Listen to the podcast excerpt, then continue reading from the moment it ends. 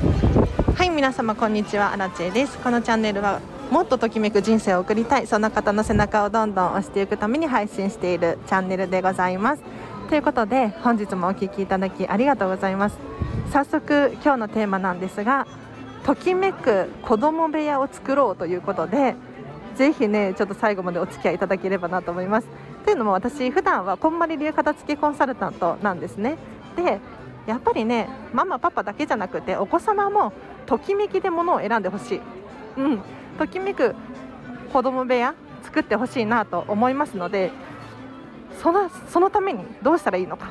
ちょっと今日ねこれから今実は東京ディズニーシーの中のトイ・ストーリーマニアっていうアトラクションに並んでいてそろそろ中に入れそうなので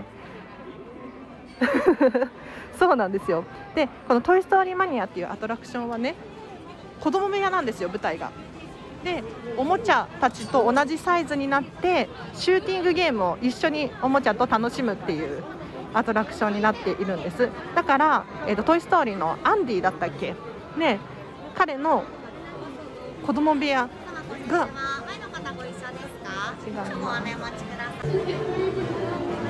今トイ・ストーリーマニアの中に入ってきました。やばい可愛い。いすごい可愛いいです、えーと、何が起こってるかっていうと積み木が積み上がっていてお家みたいになってますね。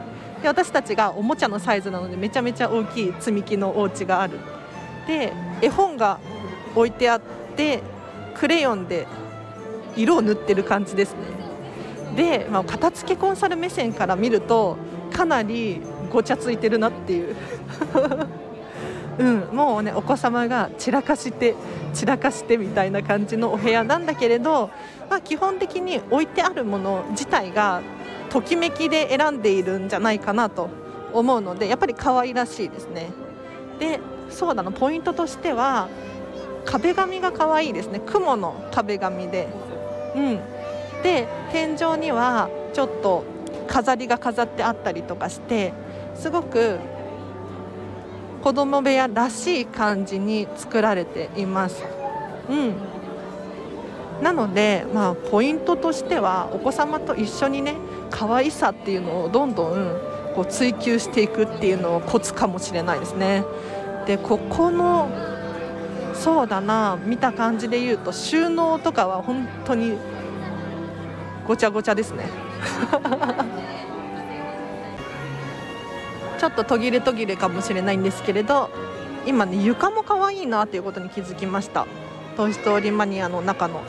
なんか線路みたいななんて言ったらいいんだろう。車が走る電車が走るレールみたいなのが引いてあってっていう感じですね。すごい可愛い。あでいよいよあここからアンディの部屋なんだ。なんか大きな大きなドアがあって中に入ってきました。